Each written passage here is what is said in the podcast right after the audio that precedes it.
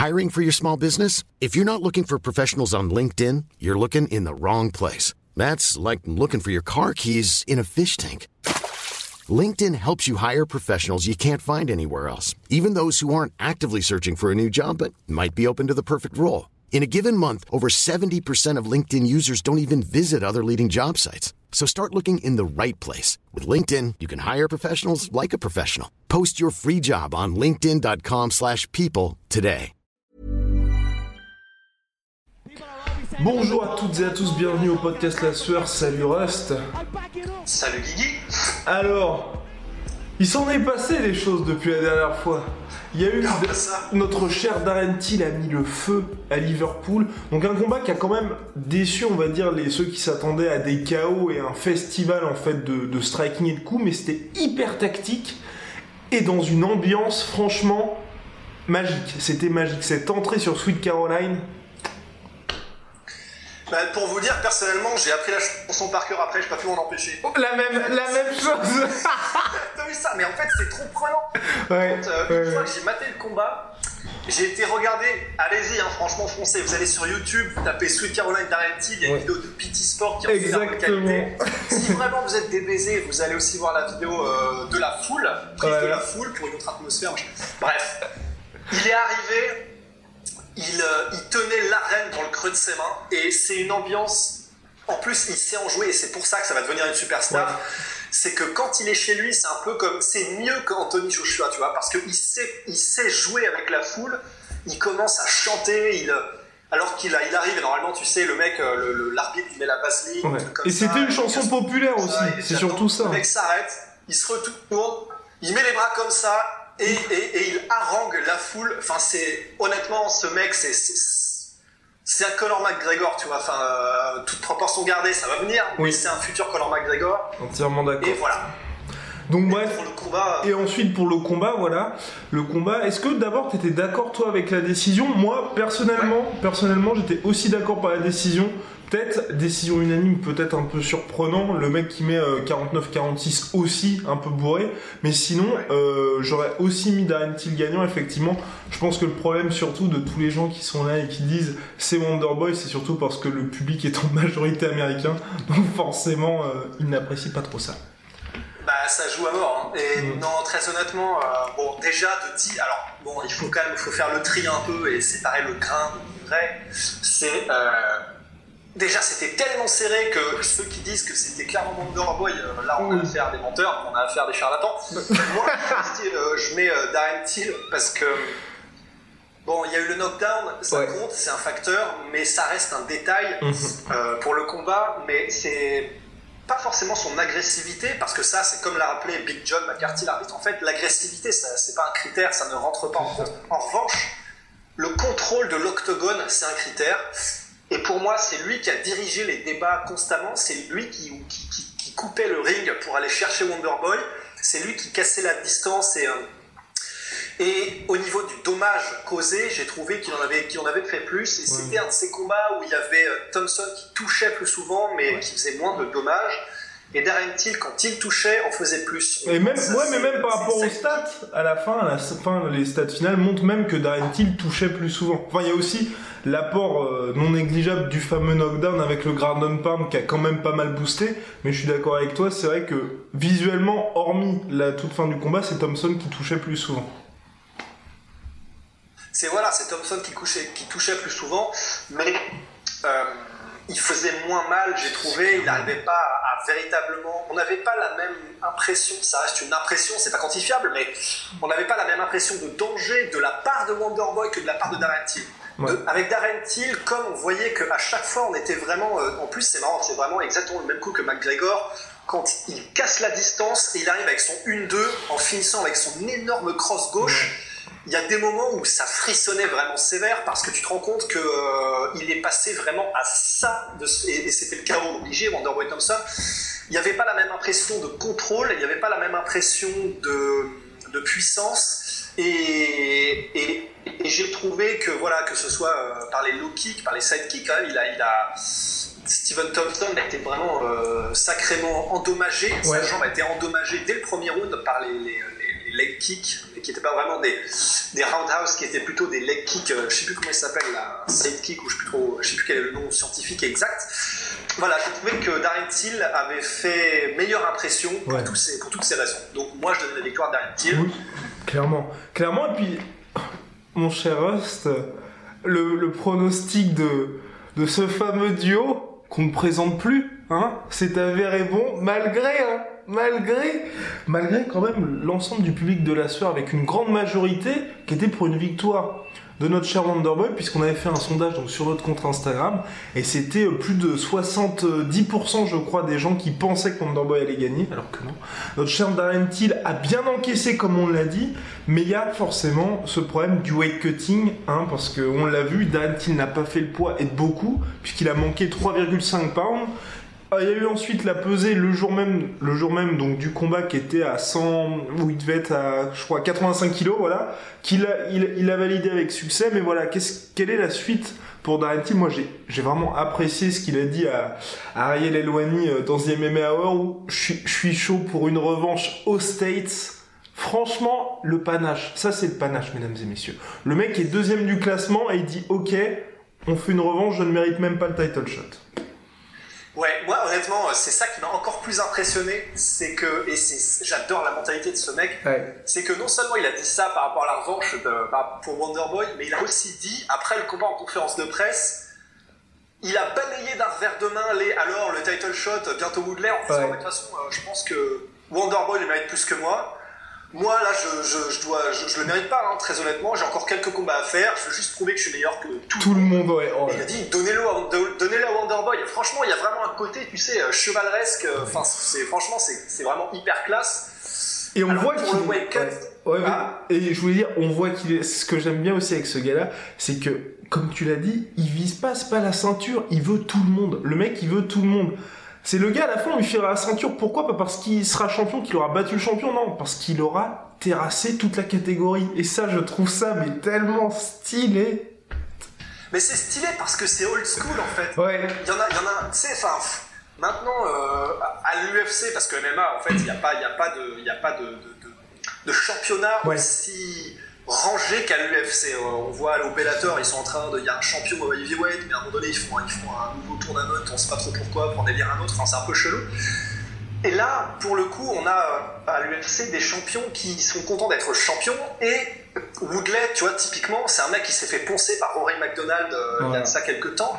Mais il est champion. Donc il y a un côté un peu étrange, il y a un côté un peu, un peu chelou, alors que Darren Till, c'est vraiment, tu sais, c'est une reventrée de old school. Moi, je veux la ceinture, ça m'apporte peu. Je veux juste, je veux juste exploser tout le monde. Ça fait du bien, c'est une bouffée d'air frais. C'est pour ça que les gens sont sur les rails derrière Darren Till. Mais voilà, le wake cut, le fameux wake cut. Il y a alors, soyons, euh, soyons, rendons à, Darren ce qui appartient à Darren.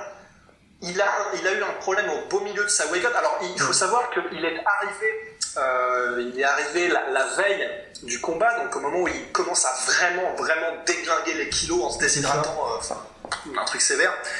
Il était euh, en avance sur son programme normal. Il lui mhm. restait plus que 5 livres à perdre, alors qu'il lui en reste normalement. Enfin, avant, euh, avant de, commencer euh, les, le championship, le championship poids. Normalement, il en restait 6 ou 7, mais le problème, c'est qu'il a eu un appel de sa famille, parce que sa copine, sa petite amie, il y a eu une alerte parce qu'elle est enceinte et le bébé aurait pu être mis au monde à ce moment-là. Et il y a eu un moment un peu chelou, alors qu'il était déjà à l'article de la mort, hein, parce qu'il faut savoir que les mecs, et surtout Darren Till, à ce moment-là du weight cut, considéraient que c'est l'équivalent, et vraiment on n'en rajoute pas, hein, c'est l'équivalent de si vous étiez dans le désert depuis, je sais pas, peut-être euh, trois jours sans flotte, et vous êtes vraiment en train de mourir. Vous êtes en train de mourir.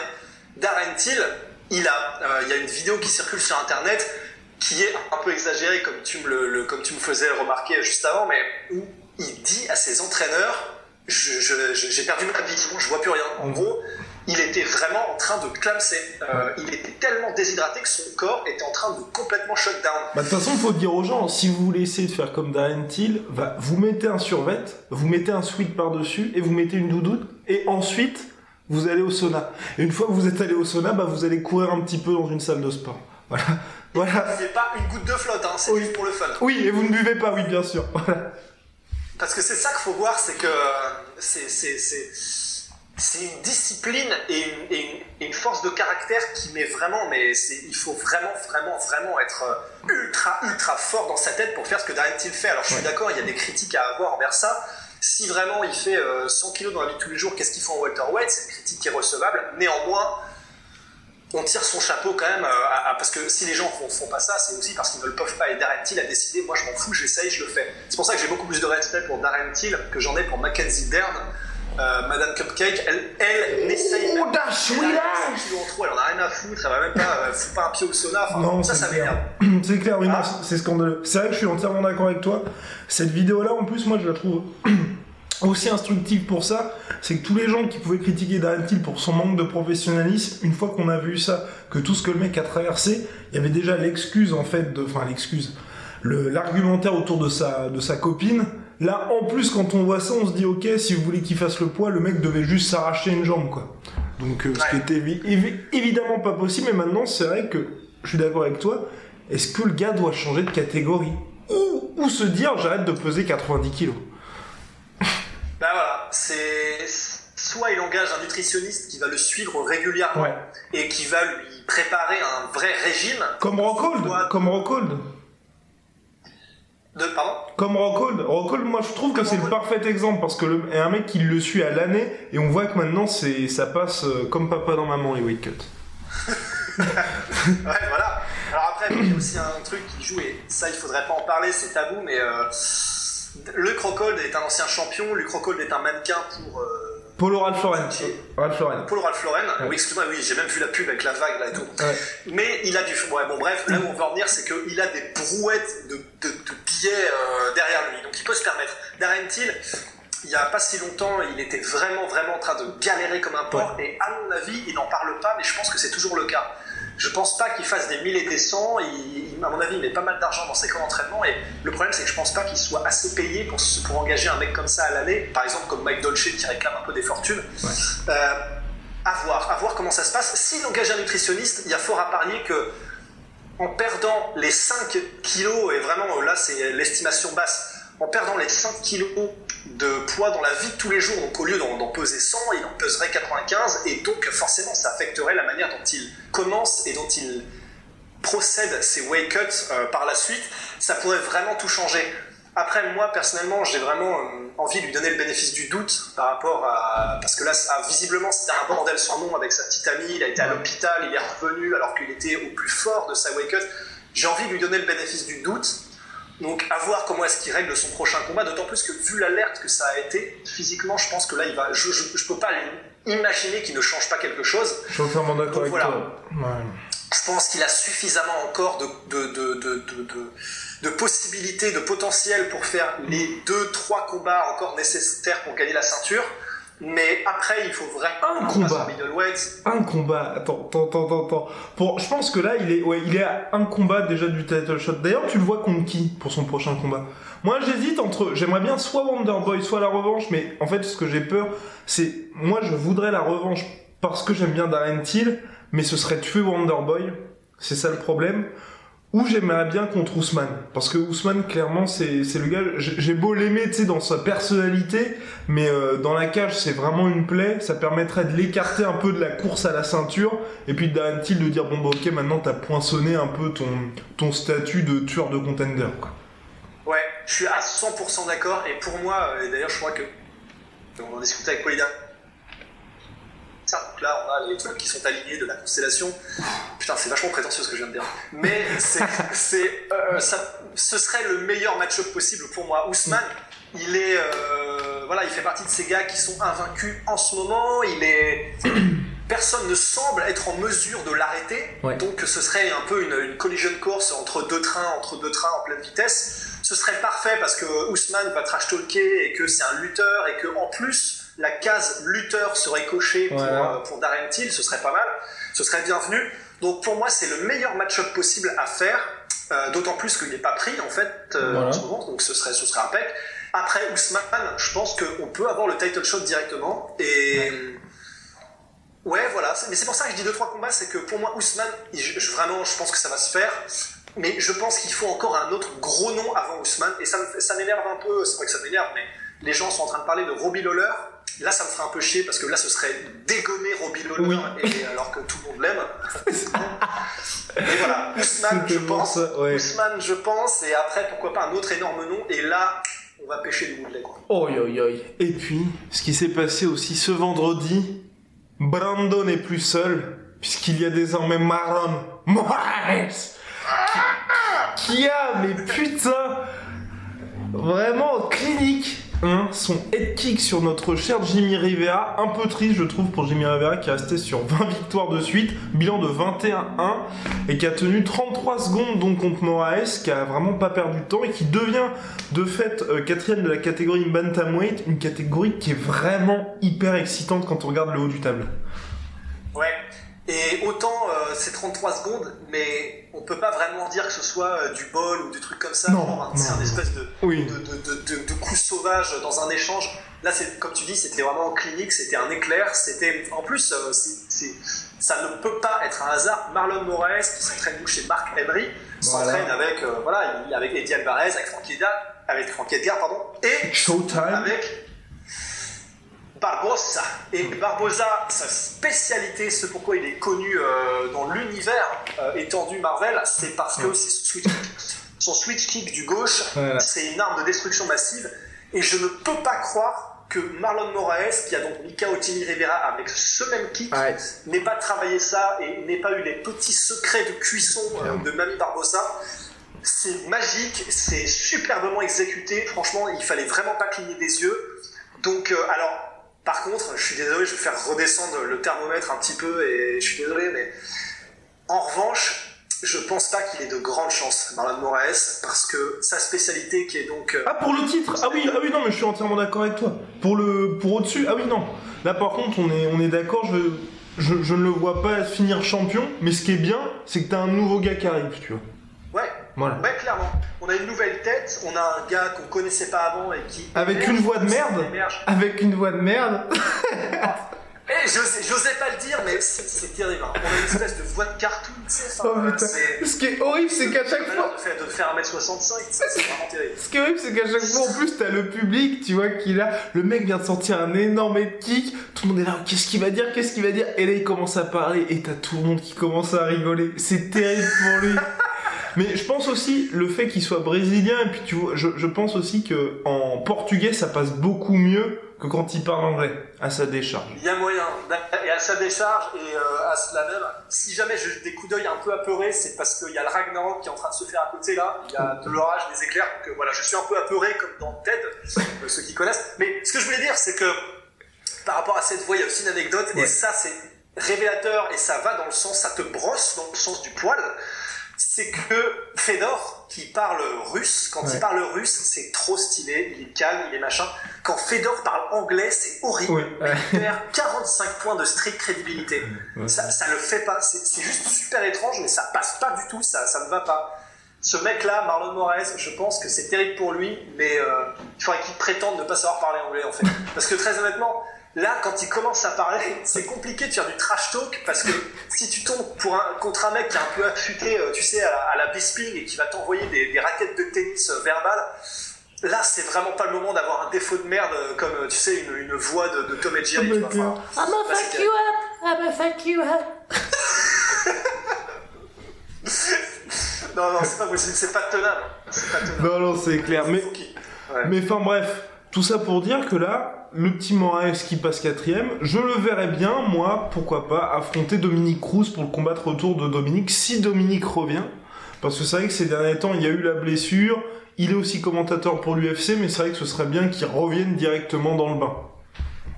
Ouais, ce serait, ouais, ce serait parfait. Il est, je savais même pas, c'est parce qu'il est blessé du coup qu'il combat plus euh, Cruz. Ouais, mais il s'est refait, il s'est refait une sale blessure au genou et là il a dit, oh. c'est sûr, je reviens. C'est sûr, je reviens, mais après, reste à savoir quand, parce que Cruz devait affronter à la base Jimmy Rivera, il s'était blessé, et euh, là, depuis maintenant, euh, on attend toujours son retour. Voilà. Mais c'est terrible. Hein. C'est effectivement terrible, mais ce qui nous intéresse, c'est ce week-end, l'UFC 225. Oh putain. Oh putain.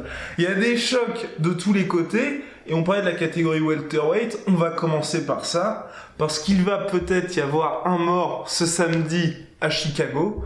Puisque Colby Covington affronte Rafael dos Anjos. Donc c'est le Brésil et plus ou moins tous les combattants UFC de la planète contre Colby Covington. Puisque Rafael dos Anjos, on lui a quand même dit casse-lui bien la gueule. Voilà. Voilà, alors faut savoir quand même que euh, donc tout le monde, et quand tu dis les combattants de l'UFC, le Brésil est derrière, même les fans Oui. de MMA en général Ah sont derrière. Oui, clairement. C'est Oui. quand même, bon, c'était, c'est fait exprès, c'est manufacturé. Colby Covington, il s'est dit, oh, ce qui est une stratégie business comme un autre, pour gagner un peu plus de fric en un peu moins de temps, ce que je vais faire, c'est euh, devenir le plus populaire possible. Mais pour ça, bah, la seule solution qu'il a trouvée, c'est vraiment euh, faire du trash talk, mais en mode dégueulasse. Ouais. Et dégueulasse au point où. Euh, bon, il s'est mis tout le Brésil à dos en les traitant d'animaux dégueulasses, mais aussi il fait un truc, et ça, ça devrait être. euh, on devrait rétablir la. la, la, la Oui, peine- je la peine de entièrement d'accord avec Il toi. révèle les spoilers des films. Oui, et mais des films genre Avengers, enfin pas les films dont personne n'a rien à foutre. Oui, non. C'est un scandale. C'est Non, non, c'est, donc c'est pas possible. C'est un scandale. Ce mec est scandaleux, et alors le truc, c'est que du coup, ce qui fait que là, il combat pour quand même le titre intérimaire, donc euh, bon, quand même. Sans le mériter, sans le mériter sportivement. On, on est d'accord, sportivement, il ne mérite pas du tout ce title shot. C'est ce que j'allais dire en fait, c'est que là il fait du trash talk et c'est ça qui lui vaut cette place parce que l'UFC vend des tickets, c'est le business. Mais son seul fait d'arme pour l'instant c'est d'avoir battu Demian Maia alors que c'était même pas, c'est une victoire qui est décisive, Ouais. elle est unanime, il n'y a pas de souci, mais c'est pas une victoire éclatante non plus. hein. Ouais. Et quand t'as pas une victoire éclatante euh, face à Demian Maia et que tu galères même debout face Oui, à Demian. Maia, t'as du souci à te faire face à un mec comme Rafael Dos Anjos quand même. Et je sais pas s'il le mesure, bon évidemment que non, parce que de toute façon c'est son métier et machin, mais le, le- le réveil pourrait être super, super, super compliqué pour euh, Covington, sachant qu'il n'a pas affronté le couloir de la mort qu'a affronté Rafael Dos Anjos. C'est pas du tout, du tout le même niveau euh, de compétence, le même niveau de, athlétique, le même. Il n'a pas affronté les, mêmes calibres tout simplement. Et le, le réveil pourrait être rude, donc euh, à voir comment ça se passe. Je pense que ça va être une démolition. Mais j'ai je- le- doute m'a été euh, insinué par Polydamas qui m'a fait remarquer que quand même Covington était gros pour la catégorie et que c'était un lutteur. Et qu'il est possible, euh, c'est fort possible, qu'il réussisse à mettre au sol Rafael Dos Anjos et à faire un petit peu du lay and pray, parce que je pense pas qu'il sera capable de blesser Dos Anjos, mais à se mettre dessus, à le maintenir, à l'immobiliser et à gagner un peu salement comme ça. De toute façon, il s'en fout, il, a- il, a- il est pas là pour être populaire. Ah, mais clairement. Ça me fait un peu peur. Mais après, je pense que Dos Anjos est tellement affûté sur ses dernières sorties. J'ai vraiment beaucoup de mal en fait. Je pense qu'il n'y aura pas, pas de fight physique comme ce qu'il avait pu avoir sur ses dernières sorties lightweight. On l'a vu en welter, il est hyper impressionnant. Et je pense que là, voilà, debout, il est à des kilomètres de Covington. Et je pense qu'il a surtout taffé son sol et qu'à mon avis, il ne devrait pas y avoir énormément de soucis de ce côté-là parce que on l'a même vu contre Damien Maia, et puis même les autres combats de Colby Covington, il n'y a pas de victoire, tu vois, éclatante.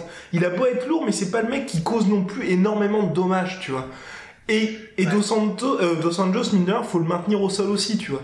Donc, euh, Et il faut le maintenir au sol sur 5 rounds. oui, et sur, ça voilà, et sur 5 rounds. Dos Anjos, c'est vraiment, euh, on l'avait vu euh, même en lightweight euh, à l'époque contre, contre Pettis ou contre même contre Ferguson. C'est euh, c'est même pas un diesel parce qu'en fait il commence déjà très fort. Il commence très fort et en fait il va très fort tout le temps. Donc c'est un mec qui est imprenable au niveau du cardio et il reste. et ce, qui est quand même un feat parce que il a un style qui est extrêmement explosif et pourtant euh, donc euh, le crédit doit être, doit être rendu à Nick Curson, je crois que c'est son préparateur physique, c'est un- un entraînement physique qui est super. C'est euh, une explosivité avec des petits poids. Donc non, s'il vous plaît, faites pas la vanne euh, carotte ou des trucs comme ça. Mais c'est vraiment très spécifique et il est imprenable. Physiquement, il est imprenable. Ouais. Et je vois très mal Colvington, qui donc, s'il est lourd, obligatoirement, c'est une masse qui doit se trimballer euh, sur 5 rounds. Ça va être très très compliqué dans les rounds 4 et 5, si jamais il a fait du line play et qu'il a maintenu euh, au sol et qu'il n'a pas fait grand chose, de vraiment pas se faire dépasser au point où il est noyé euh, par Rafael Dos Anjos. Moi, je vois, je, je vois pas autre chose qu'un chaos. moi. Ce qui me fait. Oh, oh, j'aime t'entendre dire ça, je suis entièrement d'accord avec toi. Le seul, la seule chose qui me fait peur, ça m'étonnera un peu de Rafael Dos Anjos, mais tout de même, c'est qu'il y ait ce côté un peu syndrome Verdum du euh, t'as tout ton pays qui est derrière toi, tout l'UFC derrière toi, tous les fans sont derrière toi qui disent faut que tu le démolisses, faut que tu claques le chaos sur Covington et que et qu'il rush un peu trop et qu'il se fasse prendre comme ça, tu vois. C'est ce qui me fait un peu peur, mais après Dos Anjos sur tous les combats qu'il on n'a jamais vu ça. Je vois pas pourquoi il y aurait ça maintenant, surtout à son âge aujourd'hui, avec tout ce qu'il a accumulé comme expérience. Mais c'est un peu ce qui me fait peur. Et s'il se passe ça, oh putain, Covington, on, va, en, on va en prendre, mais pour tellement. Oh, ça va être horrible. Ouais, Mais, ouais, mais non, en fait, je pense qu'il y a un révélateur, mais c'est l'ultime révélateur, et il l'a déjà passé. C'est, on a vu euh, José Aldo contre Conor McGregor, on le voyait dans les conférences de presse, il n'en pouvait plus, il, ne savait pas répondre au trash talk, c'était c'était laborieux et compliqué pour lui à gérer, et c'est ce qui lui a coûté le combat au mhm. final. Euh, et, le peu qu'on a vu du, build-up avec Rafael Dos Anjos contre Conor McGregor, c'est vraiment, quand je dis que c'est le révélateur ultime, c'est le test ultime, c'est parce que tu peux pas faire plus gros, plus important en termes de risque, en termes de médiatisation, en termes de tout ce qui va avec, que quand tu es contre McGregor. Et quand il l'était, franchement, il n'y a vraiment pas. C'est sa personnalité. Il n'y a pas un seul moment où il a été, sans, il a été un peu pris de vitesse par l'événement, tu sentais qu'il était paniqué. Ce mec-là, c'est sa personnalité. Il est, en fait, il en a juste. Euh, il est au-dessus de ça, vraiment, mais vraiment fondamentalement. Et je pense qu'il, tout simplement, euh, s'il a résisté à ça contre McGregor, qui est vraiment taré contre, contre Colvington où on voit que c'est un, un, jeu, on voit que c'est fake. D'ailleurs, il le disait dans la conférence de presse qu'il a fait euh, hier. Enfin, je sais pas quand. Il, s'est fake jusqu'au bout et, on le voit. Donc, c'est même pas.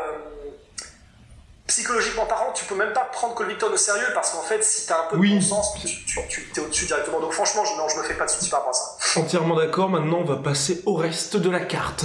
Bien, donc le reste de la carte avec UFC euh, Chicago qu'on pourrait également surnommer. Euh, j'utilise mon portable. Oui, pourquoi pourquoi utilise-t-il son portable cet enfoiré? Eh bien, c'est pour regarder toute la carte.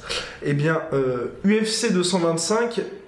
Là où le respect est définitivement mort, puisque sur la carte préliminaire de l'UFC Fight Pass, on a quand même un combat entre Joseph Benavides et Sergio Pettis. Et oui, le numéro 1 de la catégorie flyweight, qui est sur les préliminaires des préliminaires. Il n'y a toujours pas eu de combat flyweight sur une carte principale depuis le début de l'année à l'UFC. C'est formidable. Qu'est-ce qui se passe sur cette catégorie? On la ferme directement Qu'est-ce qu'on bah, fait? Franchement, honnêtement, s'il n'y avait pas Demetrius Johnson, on l'aurait fermé, je pense, depuis un petit peu de temps. Hein. Oh la tristesse, putain. C'est vraiment triste, mais c'est ce que disait Dana White en fait. Déjà, ils sont un peu en froid tous les deux, mais Dana White dit. Enfin, non, il n'a pas dit, je ne veux pas non plus lui mettre des mots, mais le, faire parler, mais euh, ce qui transparaît, c'est clairement que Demetrius Johnson, qui lui-même, clairement, c'est des bides à chaque fois qu'il combat. Et c'est le meilleur combattant qu'on ait en ce moment. Hein. Mais c'est vraiment des bides intersidéraux euh, à chaque fois qu'il combat. Si on dépasse les 250 000 de pay-per-view, c'est monstrueux. Donc personne n'a rien à branler du champion dans une catégorie où les gens font 57 kilos, bah, j'aime autant vous dire que ouais, même les, les gars qui a après, c'est même pas la peine d'espérer les, voir. Quoi. Et, c'est ce qui se passe. Le problème, c'est qu'il est tout seul aussi. C'est, pour moi, c'est ça aussi l'immense problème aujourd'hui des, des, des flyweight, comme les bantam chez les femmes, c'est que c'est une catégorie d'une seule personne. Et également le même problème avec les featherweight. Tu vois, c'est que les Bantam, à l'époque de Rousey, quand t'avais Tate, les Olium, les Zingano ou les mêmes Page Correa, ça marchait à fond parce qu'il y avait de l'adversité. Aujourd'hui, t'as Dimitrius Johnson qui a 15 000 années-lumière de toute la concurrence. Et là, voilà, on se retrouve avec un Benavidez qui a perdu deux fois par, deux fois par Dimitrius contre Dimitrius Johnson, dont la dernière fois sur un sale chaos. Sergio Pettis qui s'est fait démonter par Cerudo sur le dernier combat. Ça n'intéresse personne. Il y a quand même un. Ça n'intéresse personne. Il y a quand même un petit rachat d'Evans, Anthony Smith. Bon, rachat d'Evans, moi, j'aimerais, c'est terrible ce que je vais dire, et je pense qu'il a besoin un peu de l'argent aussi de l'UFC, mais ce serait bien, tu vois, ça fait partie des combattants. J'aimerais bien le voir soit prendre sa retraite, ou soit faire, tu vois, un dernier combat contre George Machida, de légende, où tu sais qu'il risque pas trop de se blesser, quoique avec Machida, rien n'est sûr, mais, euh, mais voilà, parce que là, t'es plus mal pour lui qu'autre chose, parce qu'il est loin de son prime et on sait pas où va sa carrière. En fait, ce qui est vraiment triste avec Rashad Evans, c'est que euh, il a été champion quand même, faut le hmm. dire, on l'a été Ah, clairement. Ouais. C'est quand même dingue. Mais là, il est dans des, il est dans un espèce de marais, c'est horrible. En gros, il a essayé de changer de catégorie en passant en middleweight, ça a été un fiasco. Il remonte en light heavyweight, euh, c'est pas beaucoup mieux. Là, je n'ai pas ses statistiques, mais euh, franchement, je serais pas étonné qu'il soit genre à 6 défaites euh, sur ses 7 derniers combats ou un truc comme ça. C'est vraiment terrible. Ah j'ai même du mal à comprendre pourquoi est-ce qu'il n'a pas déjà pris sa retraite. Je sais que c'est vraiment cruel, mais quand on en est à ce niveau-là, euh, Michel Sonnen, par exemple, quand il est passé en light heavyweight, il a eu un certain succès. il a commencé par battre Shogun après bon, il s'est pris John Jones.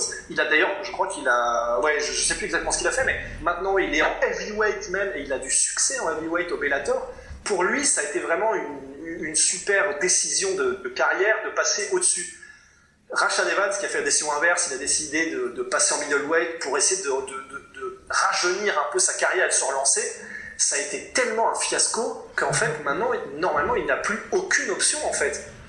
Il est déjà analyste pour une, pour, il était analyste pour la Fox. oui, c'est ça. Ça va être compliqué à moins qu'il ait un nouveau deal. Ouais.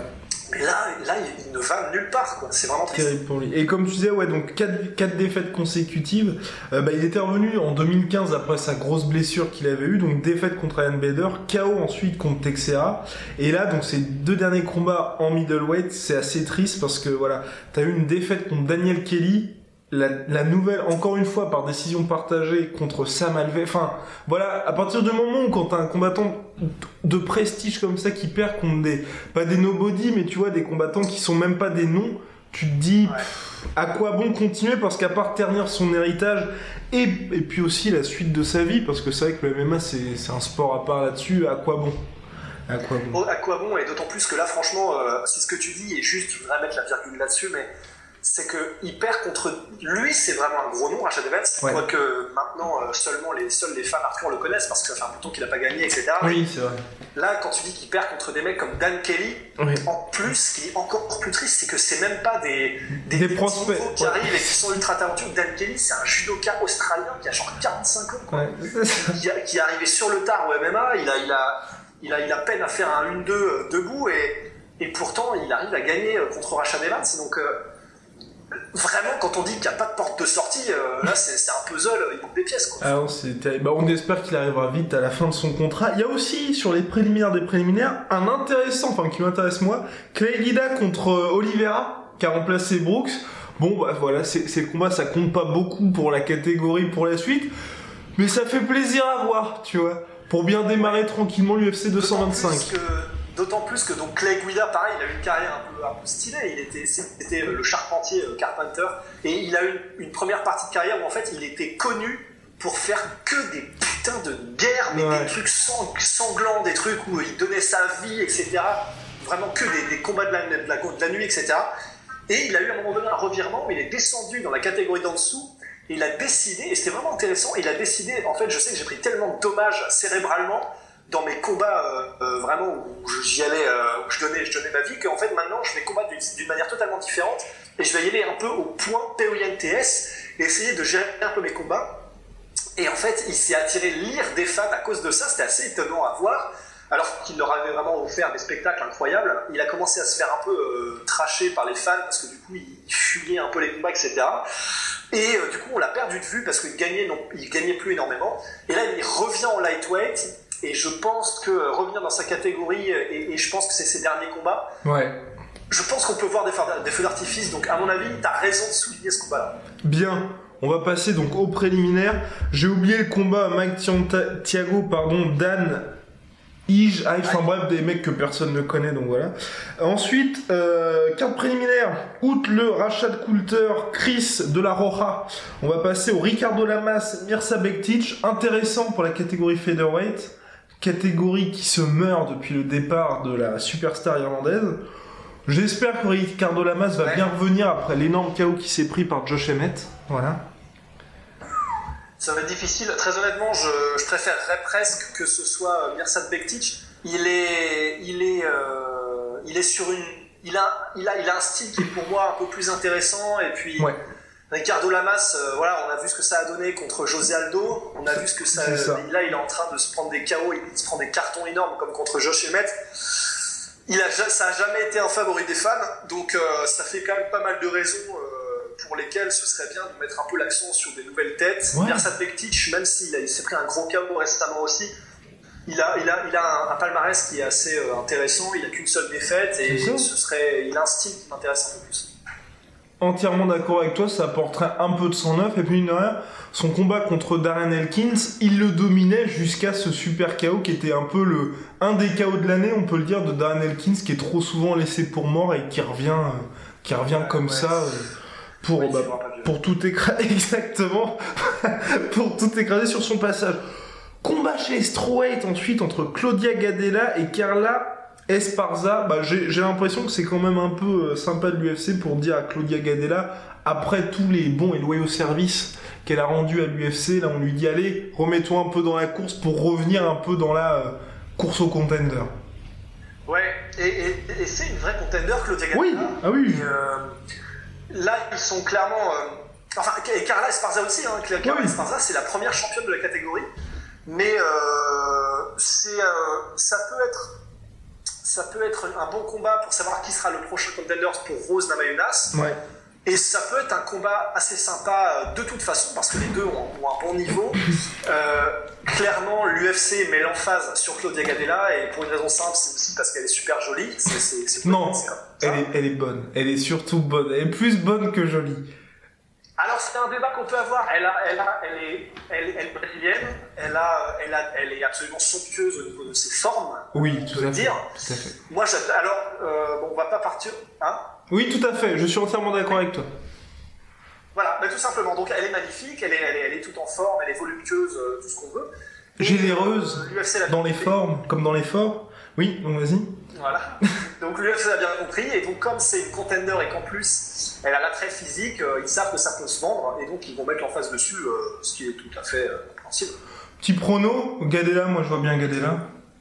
Moi aussi, je vois Gadella par décision, parce que c'est quand même pas évident. Comme... Ouais, ouais, ouais. Donc Gadella qui reste quand même sur une énorme guerre contre Jessica Andrade, hein, l'un des combats de l'année euh, dernière, si je ne m'abuse. Et le main event de cette carte préliminaire, l'UFC dans ses œuvres. Donc l'UFC qui a préféré mettre le combat CM Punk Mike Jackson, donc avec un, bilan cumulé de 0-2 sur la carte principale, plutôt que le combat gigantesque, vraiment.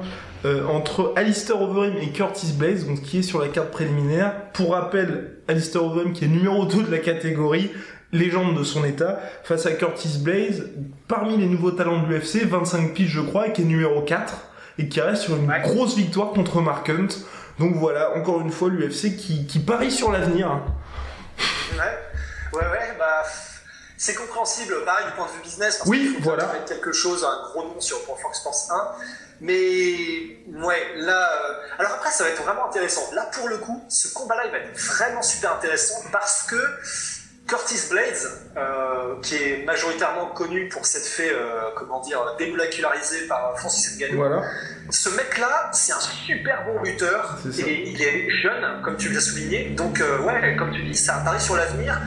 Mais là où le bas blesse, c'est que Alistair Overeem, on met souvent en avant son menton de verre, mais c'est un des combattants les plus complets que la catégorie heavyweight. euh, c'est peut-être même le plus complet de la catégorie heavyweight. Et là où c'est intéressant, c'est que Curtis Blades, son fort, c'est pas du tout, du tout le stand-up Ouais. il pourra pas, je pense, euh, je pense pas qu'il ait la puissance nécessaire pour mettre KO Overeem, comme l'avaient pourtant des, gants- des gens qui n'étaient pas aussi, aussi bons en stand-up, mais qui, avaient, qui étaient des monstres, comme Silva ou comme Roswell. C'est pas un énorme heavyweight, Curtis Blades, donc je le vois pas mettre énormément en danger debout euh, Alistair Overeem. Et là, je, suis vraiment intéressé parce que du coup, on va voir premièrement la lutte de Alistair Overeem et peut-être pourquoi pas le sol de Alistair Overeem et ou de Curtis Blades. Et franchement, je, je suis curieux de voir comment ça se passe, sachant que du coup, euh, on va voir Overeem, je pense, dans des domaines dans lesquels on ne le voit pas normalement. Entièrement d'accord avec toi, mais je pense, moi, que le combat, c'est un peu dommage pour Curtis Blaze, donc entre ce combat des restes laissés par Ngannou, euh, je, pense vraiment que ça va être plutôt à l'avantage d'Alistair Overeem, parce que si Curtis Blaze est beaucoup plus fort au sol, Overeem, on le voit, c'est rare qu'on le voit au sol, mais c'est vrai que son submission game est pas mal, son sol est loin d'être dégueulasse, c'est juste que debout, il est vraiment outstanding, comme diraient les, Britanniques. Et donc je, je vois bien une victoire d'Alistair Overeem au final. Et du point de vue business, ça, ça Hey, I'm Ryan Reynolds. Recently, I asked Mint Mobile's legal team if big wireless companies are allowed to raise prices due to inflation. They said yes. And then when I asked if raising prices technically violates those onerous two year contracts, they said, What the f are you talking about, you insane Hollywood ass? So to recap, we're cutting the price of Mint Unlimited from $30 a month to just $15 a month. Give it a try at mintmobile.com slash switch. $45 upfront for three months plus taxes and fees. Promoting for new customers for limited time. Unlimited more than 40 gigabytes per month. Slows. Full terms at mintmobile.com. fait tellement rire. Mais c'est vrai que l'UFC, ce combat-là, c'est n'importe quoi. Parce que t'as quand même sur la main card Andrei Arlovski, Taituvaza. Et on a beau dire, euh, Taituvaza, c'est l'avenir, mais Taituvaza est australien. Et comme le combat principal, c'est euh, Robert Whittaker, et que t'as aussi Megan Anderson, qui est sur la carte principale, je pense qu'il se cannibalise un peu au niveau des achats de pay-per-view. Et à mon avis, euh, Dana White en a rien à foutre d'Alistair Overeem. Je pense qu'il doit y avoir un truc comme ça. Parce que t'as aucune raison, même au niveau du business, de se dire pourquoi est-ce qu'ils ont pas mis, par exemple, tu vois, Arlovski à la place de ce combat-là? Bah ouais, ça, à part mettre en avant Taituvaza, c'est vrai que ça n'a pas forcément de sens. Hein. Ouais. Euh, Mais c'est vrai qu'en fait, Alistair Overeem, le problème c'est que maintenant qu'il n'est plus le Uberim qu'il était en arrivant à l'UFC, où il était Ouais. sur une série de 10 victoires, où il était, euh, peut le dire, un peu pompé, euh, pompé au supplément. Clairement. Là, il a plus vraiment le même attrait. Certes, les connaisseurs savent que c'est un des meilleurs strikers de la, de la catégorie, qu'il est ultra complet, que c'est une légende, etc. Mais pour euh, le tout venant, qui, qui- qui est surtout donc euh, le gros de ceux qui achètent pay-per-view, eh ben, en fait, euh, c'est vrai qu'il a plus grand chose, il a plus grand chose à proposer. Il est déjà assez âgé maintenant et il se fait mettre KO assez souvent. Il a perdu contre les gros noms. Donc euh, ouais, Non, mais je pense que tu as raison. En fait, euh, White, on a probablement rien à branler d'Overeem. Bien, bien. On va commencer donc avec la carte principale. CM Punk, Mike Jackson. Oh putain. Un combat qui risque d'être immonde. Euh, bah, personnellement, moi j'ai quand même envie qu'une victoire pour CM Punk. Parce qu'il m'a vraiment fait de la peine sur son premier combat. Et euh, ce serait quand même beau pour lui, tu vois, de pouvoir atteindre son rêve et de l'emporter. J'espère juste que ce sera quand même une victoire qui sera euh, soit par KO, soit par une soumission assez propre. Dans tous les cas, il est contre un gars qui s'appelle Mike Jackson, que vous ne connaissez sûrement pas, qui est aussi peu expérimenté que lui. C'est un combat qui est abordable, beaucoup plus abordable que contre Mickey Gall. Ça devrait normalement bien se passer. Enfin, on l'espère. Même pas sûr, hein, même pas sûr. L'avantage quand même dans tout ça, c'est que les deux sont tellement, tellement.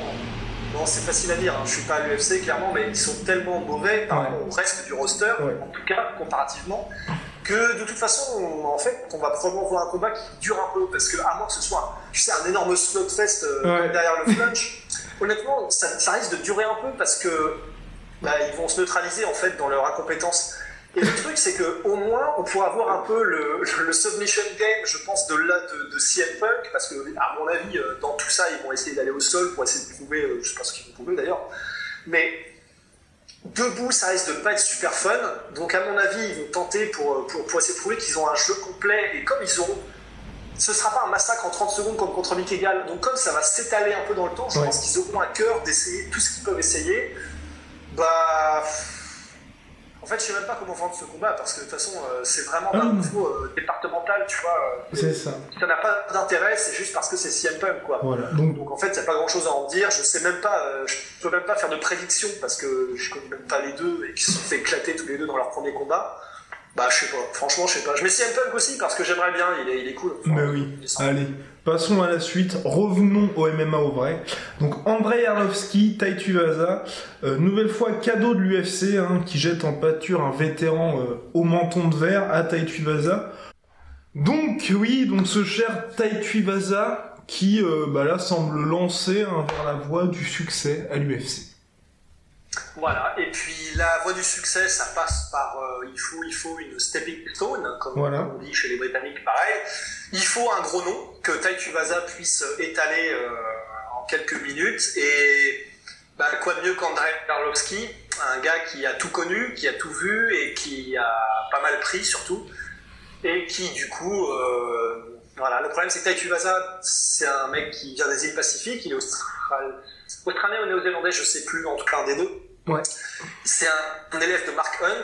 Euh, il a le menton dur comme une cabine téléphonique. Il est très bon debout, explosif. rapide, il est énorme aussi. Il, est, euh, il fait 120 kg, il me semble. Oui, il, oui, il doit- oui. comme Mark Hunt, hein, tout pareil, il doit passer sous la limite des 120 kg. Euh, je vois pas comment ça pourrait ne pas être un chaos pour Tai Tuivasa. C'est probablement ce qu'espère l'UFC. C'est pour ça aussi un peu qu'ils le mettent à ce moment-là. Euh, ouais, c'est- un peu le, c'est un peu l'adieu aux légendes quand même ce- cette carte parce que entre entre Alistair Overeem et, et André Arlovski, je pense que l'UFC espère vraiment pouvoir pousser un peu ces jeunes poulains au détriment de l'arrière-garde et en tout cas pour André Arlovski, enfin vraiment sans faire de trash talk, euh, il y a il y a 90 99 chances sur 100 que ce soit un énorme chaos qui frise dans des, dans des vidéos highlights. Quoi. Même chose, même chose de mon côté, c'est dommage pour ce très cher. On va passer maintenant, voilà, ça y est, là on rentre. On rentre dans la crème de la crème avec Holly Holm contre Megan Anderson, la demi-finale annoncée euh, de la catégorie featherweight, puisque selon toute vraisemblance, hein, euh, la, gagnante avec pour l'UFC quand même un gros pari sur Megan Anderson pour que Megan Anderson affronte ensuite Chris Cyborg, histoire qu'il y ait enfin un peu de challenge. Je trouve ce combat hyper intéressant et pour moi concrètement c'est le premier combat bah, depuis l'UFC 219 Holly Holm contre euh, Chris Cyborg où il y a un peu d'excitation, tu vois, on se dit on sait pas vraiment qui va gagner, il y a du challenge, il y a de la qualité surtout des deux côtés et on sait pas trop où ça va aller. Complètement. euh, attends, juste, je suis, je, suis, je suis perdu. Megan Anderson, elle a déjà combattu contre Cyborg, c'est ça? Non, jamais, jamais, jamais. C'était laquelle qui a, qui a combattu dernièrement contre Cyborg? Euh, c'était euh... putain. Euh, Attends, bah il y a eu Holm, c'était non si, c'était euh, zut, euh, oui, euh, Kunitskaya. Ah oui, c'est ça, voilà, ok. alors, je. Oui, alors dans ce cas-là, effectivement, t'as carrément raison, l'excitation est là parce que enfin, on a peut-être une potentielle contender pour, pardon, pour Chris Cyborg. C'est Ouais. euh, Megan Anderson qui est donc, elle a été championne et dans la catégorie Voilà. au, au Invicta. Donc déjà, on a des raisons d'espérer un peu. Après, c'est vrai que là, c'est le test du feu, parce que même si Megan Anderson est pleine de promesses et que sa spécialité, c'est aussi le striking, Ouais. voilà, elle est contre Holly Holm, dont c'est aussi la spécialité, et qui, elle, a fait ses preuves dans, la, dans, la, dans, la, dans, dans le game. Ouais. C'est, ce serait le moment parfait pour Megan Anderson de briller, parce que Holm est quand même sur la pente descendante. Elle a perdu beaucoup de ses derniers combats, même si c'est sa spécialité. Donc euh, là, ce serait enfin le moment, tout simplement, de, de, de propulser vers Chris Cyborg une combattante qui ne soit pas que une, un agneau sacrificiel.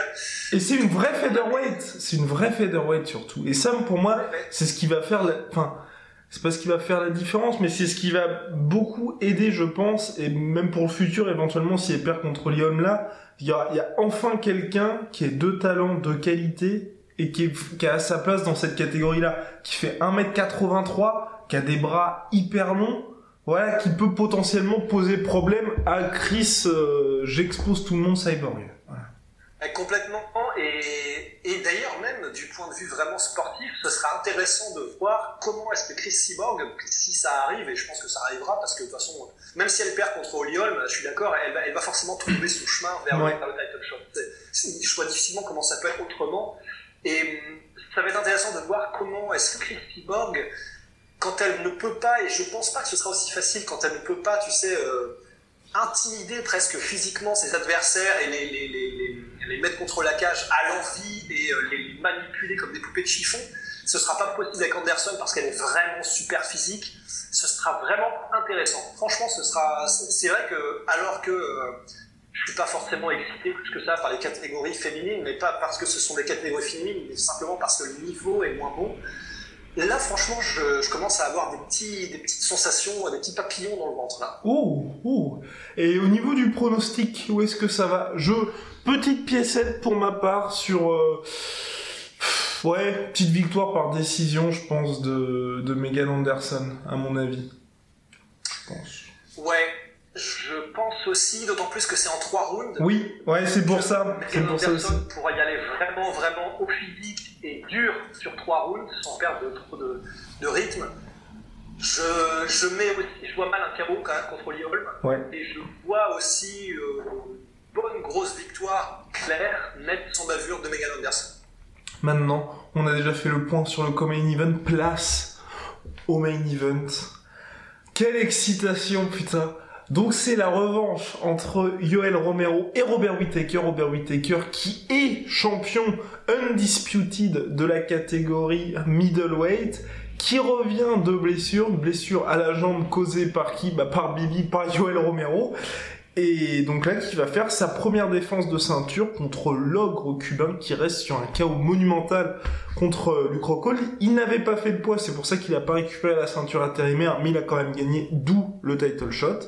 Et donc là, voilà, c'est un peu la dernière chance pour notre cher Yoel Romero, puisqu'à 41 ans maintenant, euh, bah, une défaite, ce serait terrible pour lui, puisque bah, pour le title shot, il devrait espérer une, une défaite de Robert Whittaker dans ses prochains combats. Je vois une victoire de Yoel Romero, et avec la manière. Voilà. Wow. Euh, moi, je- je vois mal Romero gagner, très honnêtement. Et franchement, mec, euh, j'arrive pas à m'exciter pour le combat là. Je sais que c'est horrible, mais j'arrive pas. La même, En fait, le la même chose. combat m'a pas marqué non. suffisamment. Non, non, non.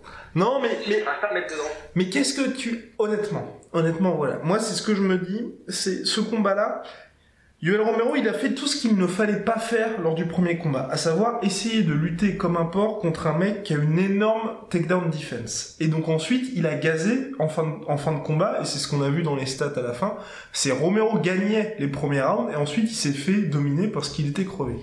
Contre Rockhold, il a pas du tout lutté. Et là, je pense qu'il va avoir la même stratégie, à savoir arrêter de lutter pour ne pas gazer de ouf. Et, et, et ça, tu vois, je suis à peu près sûr que ça va arriver parce que t'as le précédent du premier combat, on a vu que ça n'arrivait pas. Et aussi, ce qui me fait vraiment peur, moi, c'est pour euh, Whittaker, c'est qu'on sait que Romero, c'est un putain d'opportuniste, et que comme il sait que Whittaker revient d'une longue absence de presque un an avec sa défaite au genou, on est à peu près sûr que notre cher Romero va y aller comme un cingouin sur ce putain de genou. Et c'est ce qui me fait vraiment peur. Bah ouais, en fait, on va voir justement jusqu'à quel point Romero est un, est un putain de gangster. Parce que franchement, il en est capable. hein. Ah mais oui Il y a un mec qui est capable filer le genou. Franchement, c'est c'est à se demander s'il va pas mordre dedans juste pour être sûr, tu vois. Ouais, bah du coup, euh... en plus, ce qui va être vraiment grave stylé, et là je te rejoins carrément, c'est que si c'est ça le game plan de Romero d'y aller, mais c'est euh, balls in the wall, balls on the wall contre Whittaker sur les premiers rounds. Ah, ce serait tellement stylé qu'il fasse un espèce de, tu sais, euh, soit je reviens sur mon bouclier ou sous lui, tu vois, et qu'il y aille les trois premiers rounds à fond, et si ça marche pas, bah, tant pis, tant pis, elle viendra ce que pourra, tu vois. Un Romero libéré et euh, à fond au niveau striking et en mode plus rien à foutre, ça peut être une des créatures les plus flippantes Ah, que le monde du MMA n'ait jamais vu. Mais oui. Parce Donc que c'est vrai qu'il y a moyen quand même que ce soit stylé. Mais oui, parce que euh, est-ce que toi tu le vois? C'est ce que je me dis, je le vois pas du tout lutter après ce qui s'est passé au premier combat. Le mec a vu que ça marchait pas, tu vois. Donc pourquoi est-ce qu'il s'enfermerait à nouveau là-dedans, sachant qu'en plus il reste sur une victoire contre Luke Rockhold, excusez du peu, avec un énorme chaos, sans avoir lutté? Donc finalement, je pense que derrière lui, enfin tout son euh, tout son game plan et tout son le coaching staff vont lui dire, bah écoute, tu pourras éventuellement lutter si ça ne marche pas, genre le vraiment dernier recours du dernier recours. Ouais. Bah, à voir comment ça se passe. Il y a un truc qui me fait peur en revanche, c'est que s'il y va à fond au niveau striking, il a un striking qui est tellement peu orthodoxe et qui repose tellement sur des facultés athlétiques Ouais. que j'ai vraiment peur que même malgré tout, en fait, il se crève euh, comme un connard au bout de deux rounds et qu'en fait, on ne le voit plus après, tu vois. Ou alors le pire, ce serait que justement, il essaye de faire que du striking, mais comme il sait qu'il va gazer, euh, qu'il y aille, tu sais, un peu à la Thompson, où il donne un coup toutes les trois heures, il tente un truc toutes les trois heures. En fait, on sait pas vraiment ce qui va arriver, c'est ça qui est cool aussi. Ouais, on sait pas vraiment ce qui va se passer. Ce qu'on sait, bah, du côté de Whitaker, c'est qu'à mon avis, lui, il sera fidèle à lui-même.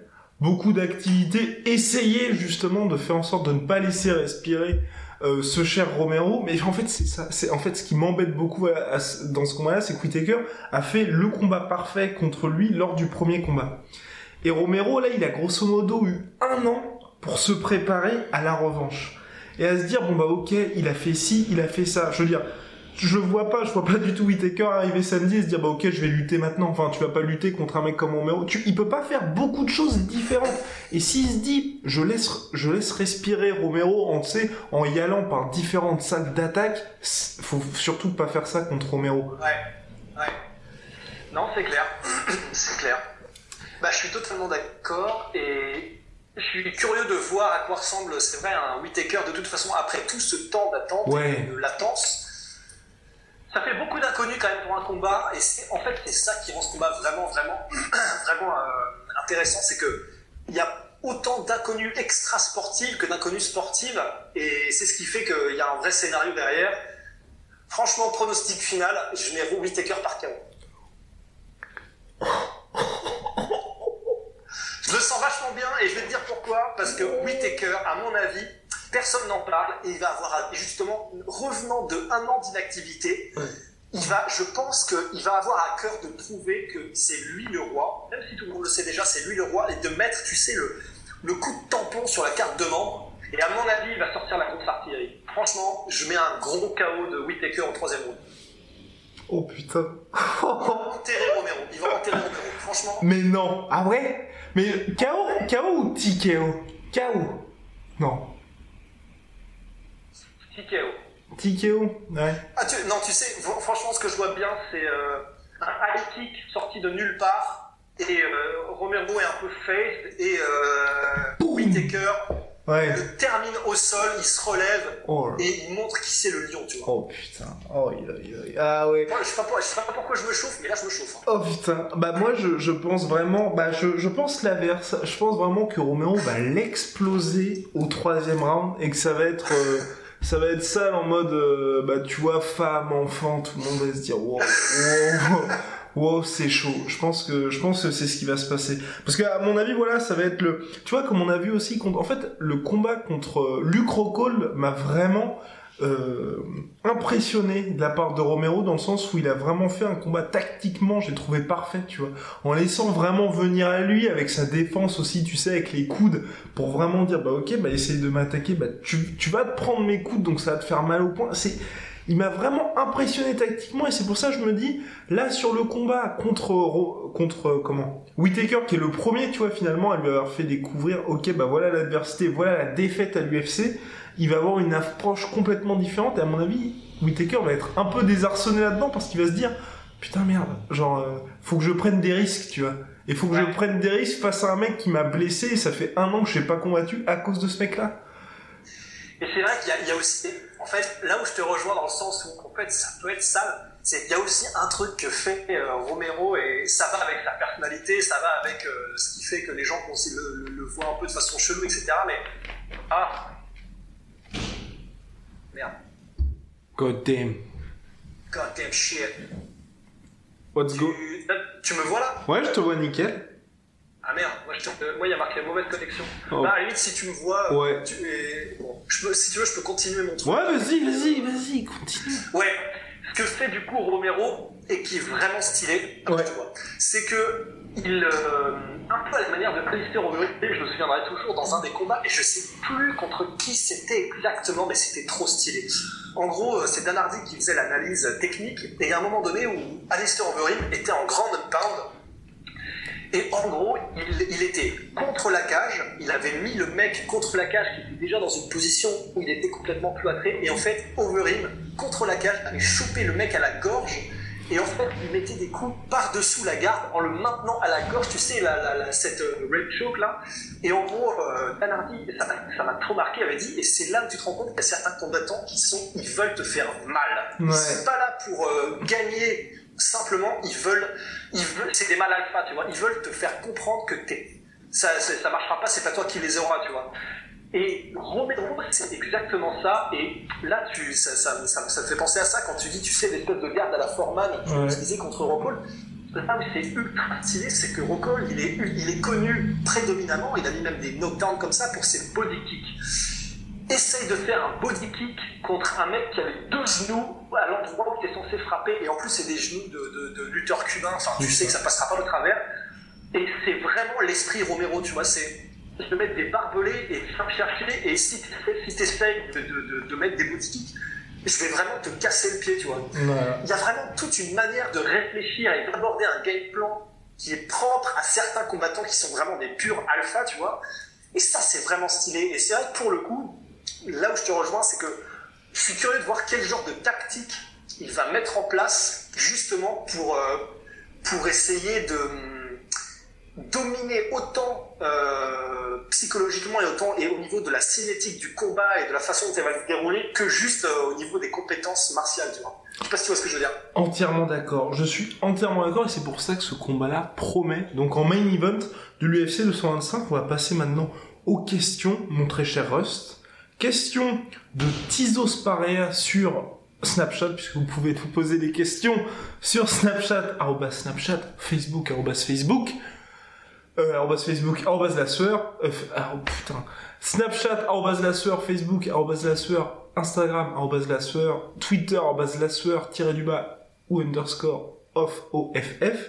Bien évidemment, le podcast est disponible sur SoundCloud, iTunes et Deezer, téléchargeable gratuitement sur SoundCloud. Donc, question de Tizos Pareas sur Snapchat. Salut la team Nassur, j'espère que je peux encore poser la question. Est-ce que vous pensez qu'un combat en JSP et Khabib est possible? Aussi pensez-vous à, qui pensez-vous pour le retour de McGregor? Merci en tout cas, vos podcasts sont géniaux. Merci monsieur pour les encouragements. Alors, bah, de toute façon, il était prévu. Euh, c'est tombé là dans les nouvelles il y a. Ouais. Heures. Que en fait, l'UFC prévoyait de faire une espèce de mini tournoi en entre il y avait euh, Habib contre Connor, je crois. Oui, c'était ça. Contre Nate Diaz. Oh là là. Et en fait, oh c'est tombé à l'eau, donc euh, probablement parce que à cause des, probablement à cause des quatre en même temps. Hein, enfin, ouais, non, mais c'est tombé, c'est tombé à l'eau, mais on n'est pas à l'abri que c'est le même tournoi, mais avec un match-up différent. Bah donc voilà, en fait on en est là, du coup. En fait ça répond à la question, parce que c'est ça qu'ils veulent faire, c'est ce qu'ils ont en tête, ils veulent faire un espèce de mini tournoi de superstar all-star 5 euh, étoiles dans FIFA, tu vois. Ils sont en train d'essayer de mettre ça en place, et bah, pour Habib, euh, la question c'était un pronostic ou c'était juste comment est-ce que s'organise la... Euh, comment s'organise, plutôt comment s'organise je pense, ouais.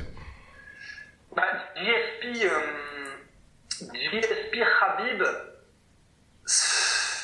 ça m'étonnerait quand même parce qu'en fait ça peut faire un match-up super chiant. Je sais pas si ça rentre en ligne de compte pour l'UFC, sachant que ce qui fait vendre des pay-per-view c'est surtout le build-up, etc. Mais je pense qu'un Nord contre Khabib est dynamique de la carrière des deux.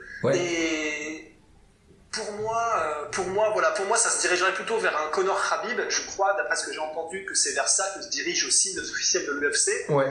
D'ailleurs, la, même, la meilleure preuve, c'est qu'il y a, il y a, il y a on, parle de euh, Khabib contre GSP et euh, non, de, je suis perdu. Parce que, attends, en fait, je suis perdu, mais parce que là, il y a les quatre noms qui me trottinent dans la tête, mais il y a GSP contre Ned Diaz qui a été, qui a été euh, prévu. Ouais, mais les deux n'en veulent pas. Et, euh, les deux n'en veulent pas. Ouais. Bah, Ni Diaz ni GSP ne veulent du combat et GSP en plus il a dit qu'il n'était pas prêt pour août parce que ça devait être l'UFC 227 ça devait être pour août. Et en fait la merde qui enfin la merde. Il y a aussi Diaz qui veut combattre avant la fin de l'été. Donc il pourrait éventuellement moi ce que je pense histoire de mettre tout le monde d'accord ils font la trilogie Diaz McGregor. McGregor euh, gagne comme ça Diaz tu l'enlèves définitivement de la course. Et ensuite, ils font le GSP Habib, parce que dans tous les cas, tu vois, GSP et Habib, c'est deux mecs qui emmerdent un peu Dana tu vois. Les deux, tu les fais combattre, comme ça, Dana White, il dit, dans tous les cas, le mec qui perd, si c'est Habib, j- j'arrête de me prendre la tête avec un mec qui est absent à cause du ramadan, enfin, à cause du ramadan. Enfin, pour l'UFC, c'est un problème, le ramadan, niveau business. Donc il se dit comme ça, il y a un mec qui se casse. S'il y a, si GSP perd, ce qui est cool, c'est comme ça, j'aurais plus besoin de me casser les couilles avec ce mec-là, qui est un peu le seul gars que je peux pas contrôler. Donc c'est donnant donnant, et enfin gagnant gagnant, et à la fin, t'as la finale entre McGregor et le gagnant de JSP Habib. Parce que pour moi, le gros problème du JS, du euh, McGregor Habib, c'est qu'on sait tous que c'est hyper dangereux, hyper dangereux pour McGregor, et qu'il y a vraiment moyen qu'il se fasse défoncer et défoncer dans le sens où toute l'aura de McGregor après un combat comme ça tu vois euh, partira parce que un McGregor Saint-Pierre, je pense que McGregor perd, mais c'est pas, ce sera pas une défaite humiliante, ce sera une défaite parce qu'il y a une domination technique. McGregor Habib, il y a bien moins que Habib se dise juste je vais lui péter le bras parce que ce mec m'a manqué de respect, tu vois. Ouais. Et en plus, ah, après, je sais pas, parce que tu sais, franchement, au niveau de la logique de l'UFC, Conor McGregor, il a, il a pas combattu en MMA depuis deux ans. Non. Il est parti en boxe, il est parti faire ses petites affaires euh, avec son porte-monnaie en boxe, mais en fait, l'avenir est tellement incertain avec ce mec-là, c'est même pas sûr qu'il recombatte encore. Je sais pas comment l'UFC le voit, mais je pense que si, si ils ont un peu un coup de pif, tu vois, ils se disent, de toute façon, ce mec-là, il va faire, je sais pas, peut-être un combat par an euh, maintenant, et ce sera que contre des ultra gros noms, donc autant peut-être maximiser nos chances de légitimer Khabib en mettant McGregor. De toute façon, ça fera un million de pay-per-view, et si McGregor décide de ne recombattre qu'une fois par an après, de toute façon, il fera des gros chiffres quand même c'est peut-être gagnant-gagnant pour l'UFC, au contraire, de toute façon, euh, s'ils font Khabib contre Connor, même si Connor perd. Peut-être. J'attends de voir parce que McGregor, il a quand même l'air de se réinvestir à fond dans le MMA quand on voit ses réseaux sociaux et tout. Je me dis, tu sais, peut-être qu'il y aura une discussion avec l'UFC parce qu'un mec comme ça, honnêtement, je pense que le, je pense que peu importe l'adversaire qu'il a, il pète les 2 millions pour son prochain combat. Parce que là, avec le combat contre Mayweather, il est tellement entré dans le mainstream, le deal de l'UFC avec ESPN, on se rend pas compte, mais l'UFC en fait c'est comme si l'UFC passait sur TF1 maintenant.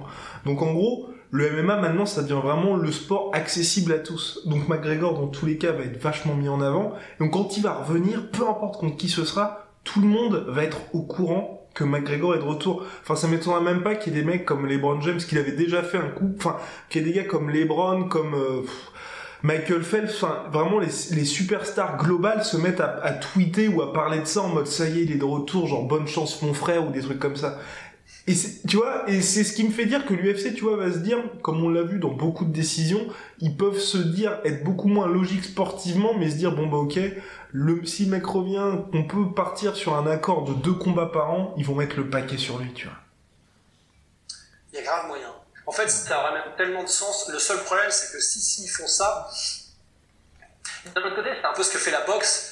Mais ça me ferait, ça me ferait peur qu'on perde, et ça commence déjà vraiment ce qui a fait, euh, ce qui a fait que les fans de MMA sont, fiers de ce sport, c'est-à-dire vraiment il y a quelques années encore, croyez-le ou non, mais les, les, rankings étaient vraiment respectés, il y avait une vraie hiérarchie, le champion combattait les contenders, etc. C'était pas autant dominé par le, les freak shows et euh, ce qui va ramener le plus de pay-per-view. Un peu, mais pas autant. Mais depuis combien de temps est-ce que la vraie question c'est depuis combien de temps est-ce que McGregor est protégé? Parce que je suis désolé, tu gagnes pas ton title shot en battant Denis Seaver par KO. Alors, attends, parce que pour ça, il faut quand même remettre. Chronologiquement, en fait, c'est McGregor qui avait déjà un title shot de promis et qui avait juste envie de rester actif et qui a dit bah, bah les euh, je prends, je prends euh, n'importe qui à Boston et il s'est trouvé qu'il y avait un Allemand qui était euh, qui voulait bien faire le voyage. Mais à ce moment-là, c'est pas vraiment qu'il a gagné le title shot contre Steve, c'est que il l'avait déjà et comme c'est comme c'est faut quand même lui rendre, c'est un baiser McGregor, il a dit bah, je m'en fous, je combats quand même qui que ce soit, tu vois. Mais Denis Seaver, mais même, mais même le gagner avant. C'est possible. C'est possible. En fait, il y, a un débat quand même à avoir sur la protection de McGregor ou pas, parce que finalement, franchement, quand on y réfléchit, lui, même s'il n'était pas entraîné et qu'il n'avait pas eu qu'un entraînement, lui mettre, euh, tu sais, quand Aldo a drop out, et lui mettre Chad Mendes en, je sais plus, je crois que c'était en 5 jours notice ou un truc comme ça, franchement, c'est c'est pas c'est pas vraiment de la protection, tu vois. Non non, ça, ça je, non, non, non, ça je suis d'accord, c'est pas de la protection, mais tu sais ça fallait sauver le main event, donc t'allais pas lui mettre un mec un mec lambda. Mais ce que je veux dire, c'est que la la route vers le title shot, le fait qu'il n'y ait pas eu de mecs comme euh, Cub Swanson, comme Ricardo Lamas, comme Frankie Edgar. Enfin, tu vois ce que je veux dire? C'est en fait moi c'est effectivement le Chad Mendes, c'est là que vraiment au niveau respect, tu vois, il le poinçonne mais de ouf. C'est juste avant ça, T'as pas eu McGregor, il avait pas battu le top 5 pour valider son title shot contre José Aldo, ce qui est quand même pour moi, je me dis, enfin, quand on voit un mec comme Ortega ou Max Holloway, tout ce que les mecs ont dû faire pour obtenir le title shot, McGregor, il a juste eu la petite winning streak contre euh, des mecs, certes, de qualité, mais qui sont quand même, euh, qui sont même pas rankés, et ensuite il a eu le title shot. C'est pour ça, voilà.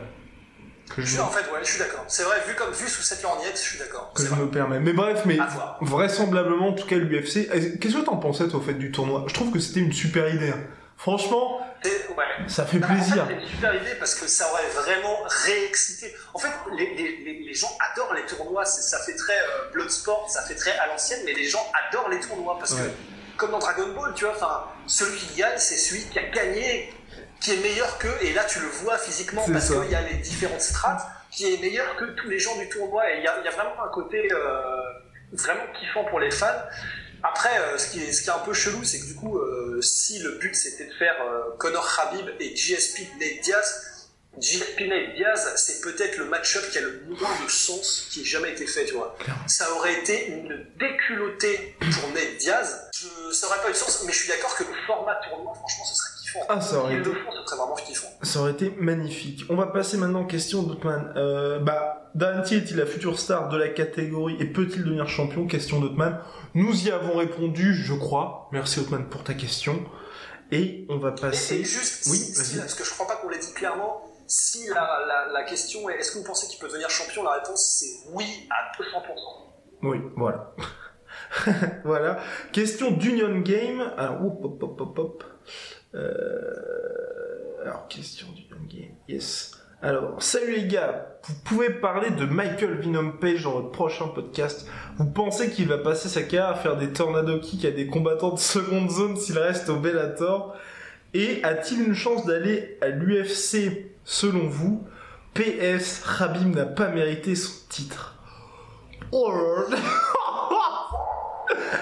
Ça tire à balles réelles, putain. Donc c'était une question sur Instagram d'Union Game. Alors, euh, Michael Venom Page, c'est vrai que pour moi, faut vraiment, j'ai vraiment envie qu'il affronte notre petit pote euh, Paul Daly pour que enfin on voit de quoi il est capable et ce qu'il a dans le froc parce que c'est un peu chiant, je suis entièrement d'accord avec lui. Certes, c'est uniquement des démonstrations mais contre des gars qui sont soit past leur prime depuis un certain temps ou des mecs que personne ne connaît. Et donc c'est impressionnant, OK, mais quand on a 31 pitches comme comme lui qu'on est toujours invaincu, rester autour de ça, ça ça rime à rien. Ça n'a aucun intérêt, je suis désolé si le son est moins bon, mais j'ai plus de batterie sur mon iPhone, donc j'étais obligé de remplacer les écouteurs par la recharge, et là je galère avec mon putain trépied. Bon bref, mais je suis d'accord en fait. Michael Venom Page, euh, il est stylé, il fait des combats en plus en anglaise, et euh, il, a, il, a- il est flashy, il a, Ouais. il a du charisme, etc. Mais il combat personne. Euh, le dernier mec qu'il a, a combattu là, euh, David Rickels, Daniel Rickels, je sais même pas comment il s'appelle, c'est vraiment, c'est, pas méchamment dit, mais c'est personne. Voilà. C'est personne. Et, et à un moment donné, euh, Michael Page, je crois qu'il a 3 ans, Ouais. va vraiment falloir qu'il commence, s'il veut que sa carrière décolle. Et en fait, j'en viens à me demander si c'est vraiment ce qu'il veut. Je sais même pas s'il veut vraiment que sa carrière décolle, parce que là, il aurait déjà eu tellement de possibilités d'affronter des gros noms, mais j'ai l'impression que c'est vraiment lui qui.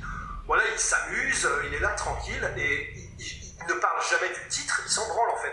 Moi, ça me déçoit un peu parce que tu peux pas vraiment faire le mec si t'as pas euh, combattu vraiment, tu vois, des, des énormes noms. Et Paul Daly, il n'y a pas de secret, et ça peut se faire depuis des années. C'est juste que ça se fait pas. On sait pas trop pourquoi. Probablement une histoire de promoteur de machin. Non, surtout une histoire de, euh, je pense, Michael Venom Page qui a peur de se faire salement démonter. Parce que le problème contre Paul Daly, c'est qu'il s- qu'il affrontera un gars qui est aussi un pur striker. Donc tu vois, t'aurais pas l'excuse de se dire euh, j'ai perdu contre un gars qui m'a mis au sol ou quoi. Non, c'est juste je me suis fait euh, dépasser dans le secteur où je suis censé être expert. Ouais, il y a de grandes chances que ce soit ça. Mais là, maintenant, en fait, je suis d'accord, mais on en est à un point où on, on s'en fout maintenant qu'ils combattent des mecs de seconde zone. Et, et je suis d'accord, euh, c'est stylé qu'ils fassent des tornado kicks, mais enfin, si tu fais ça contre ton voisin de 60 piges, tout le monde s'en branle, tu vois. à un moment donné, et là vraiment, je pense qu'on y est, tu vois. Soit tu combats euh, Paul Daly, en plus ça ferait du buzz, ça ferait du build-up, du machin, mais maintenant je pense que les gens s'en foutent vraiment qu'ils combattent des, des, des, des- des seconds couteaux, quoi. ça. Là, il a, il a plus de choix, faut qu'il s'y mette. En plus, le truc, c'est que je viens de voir euh, une, info comme quoi maintenant il voulait retourner un peu à l'anglaise. Bah, choisis l'un ou l'autre, mais euh, personnellement, moi, j'avais déjà perdu de l'intérêt bien il y a bien longtemps, tu vois, mais là, euh, là, là, Ouais, moi ça, ça, ça me frustre, quoi. ça n'a plus d'intérêt. Entièrement d'accord, entièrement d'accord. Tout est dit sur notre ami Paul Daly et euh, ouais, et Khabib n'a pas mérité son titre. C'est vrai que oui, bah c'est pas qu'il a pas mérité, mais pour moi, enfin la récompense de, pour moi c'est plutôt tu sais comme à la fin quand ils remettent euh, les Oscars, tu vois, pour l'ensemble de la carrière. Je pense que c'est, tu vois, c'est un peu pareil. C'est effectivement gagner le titre contre Ali Quinta, c'est clair que on a vu plus impressionnant, mais avec tout ce qu'il a accompli précédemment on peut bien lui filer la ceinture là. Voilà.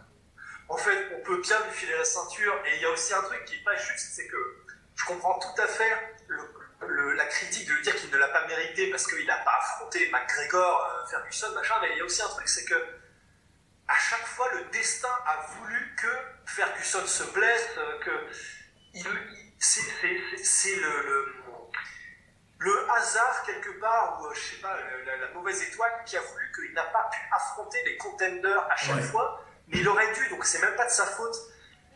Les, gens qu'on lui met en face, il les explose à chaque fois, donc on peut faire la critique que ouais, c'est des mecs de second couteau, des, des, des B-classes, etc. Mais c'est même pas de sa faute en fait, c'est à chaque fois les gens qui, qui drop out une semaine avant, etc. Donc je suis d'accord avec toi en fait.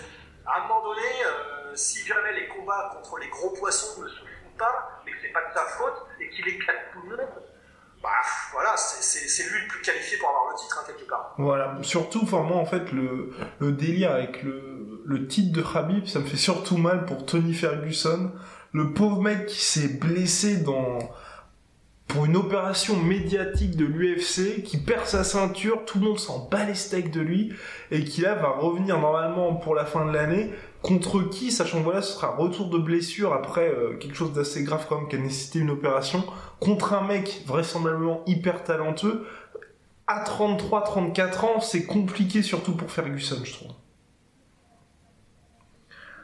Ça va être super compliqué, d'autant plus que c'est à 33 ans, c'est après en revenant de blessure et tout ça, mais en plus, je, je, je, vois pas comment, euh, tu vois, on parlait de Lebron et du fait que euh, revenir après une défaite pareille, ça va être compliqué psychologiquement, etc. Dans, dans ce cas-là, là, c'est un peu pareil. Franchement, moi, je sais pas comment est-ce que tu reviens dans le camp d'entraînement où as dépensé probablement, je sais pas, 200 000 dollars, euh, parce qu'en plus, c'est des camps d'entraînement uniquement centrés autour de lui, où il loue une maison avec plein d'entraîneurs, etc. Là, il va avoir tellement, tellement de pression et en plus, il n'aura même pas les mêmes revenus parce qu'il sera plus champion. Je ne sais pas pourquoi, mais je sens que ça va faire trop de pression, même pour un gars comme Tony Ferguson. La blessure, la pression médiatique, la pression financière, la pression. S'il gagne pas, euh, déjà tout le monde s'en fout. Si en plus il gagne pas, il est perdu pour la France. Je, pense que ça va être trop. ça m'attriste, mais j'espère me tromper. Et je pense que c'est terminé pour Ferguson. Oui, entièrement d'accord. Dernière question de notre cher Théo MRC34. Eh les gars, ça va ou quoi? Je suis un gros fan de basket et vous, vous pensez que qui va gagner les finales? Moi je dis 4-1 pour les Warriors, même si je préfère les Cavaliers. T'en penses quoi, Russ bah, J'en pense que moi je ne connais pas autant que tu t'y connais, ça c'est clairement un, euphémisme, mais Là, franchement, de ce que tu m'as décrit avant, là, de ce que tu m'as décrit, de la situation, de ce qui s'est passé dans le match et de, de la situation même de l'équipe de Cavaliers et tout ça, je sais pas comment tu peux revenir d'une merde, d'une bouillabaisse pareille comme le dernier match là. Donc, euh, déjà qu'au niveau de l'équipe en elle-même, c'était un peu tendu et euh, les gens ne, la donnaient pas gagnant avant même que, le, que les finales vu ce qui vient de se passer en plus, euh, là, je pense que c'est terminé. Pareil, terminé. Mon pronostic avant les finales, c'était 4-0. Bah ça ne change pas, je pense que ça va être 4-0. Le combat a lieu ce soir, donc peut-être que le podcast, vous le verrez après, peut-être qu'ils seront revenus à 1-1 et donc on sera complètement chié dessus. Mais euh, pour l'instant, je reste sur un 4-0 malheureusement pour Lebron. Il est avec une bande de bras cassés et il les traîne comme des merdes. Et dans 15 ans, quand on regardera sa page Wikipédia, on se dira c'est un putain de loser, on aura oublié qu'il a amené euh, cette bande de tocards en finale. Voilà. Bien, bah c'était tout pour aujourd'hui. Surtout, ne manquez pas l'UFC 225 qui s'annonce passionnant. Sauf s'il y a quelques blessures et quelques problèmes de weight cutting. Non, non, non, c'est pas ça, c'est pas ça. Mais on manquera pas de vous en informer sur la sueur. Mon cher Rust, à la prochaine. People are always